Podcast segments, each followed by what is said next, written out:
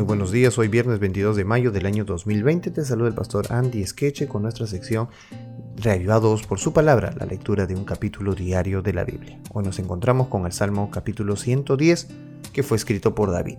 Este salmo descuella entre los más majestuosos cánticos de la literatura hebrea. Se lo llama la perla de los salmos mesiánicos.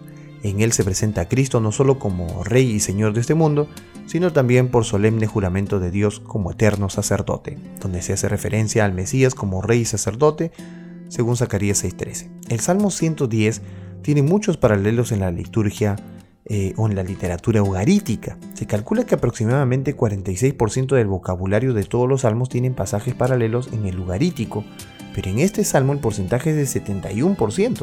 Este elevado porcentaje también existe entre los Salmos 29 y 93, así que vamos a darle lectura. Jehová dijo a mi Señor, siéntate a mi diestra, hasta que ponga a tus enemigos por estrado de tus pies. Jehová enviará desde Sión la vara de tu poder. Domina en medio de tus enemigos. Tu pueblo se te ofrecerá voluntariamente en el día de tu poder.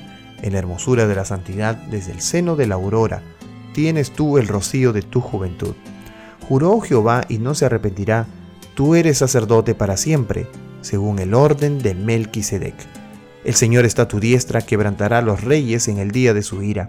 Juzgará entre las naciones, las llenará de cadáveres, quebrantará las cabezas en muchas tierras. Del arroyo beberá en el camino, por lo cual levantará la cabeza. Este salmo sí es un salmo mesiánico, ¿verdad? Eh, ¿Cuántos hemos ya conocido esta parte del salmo?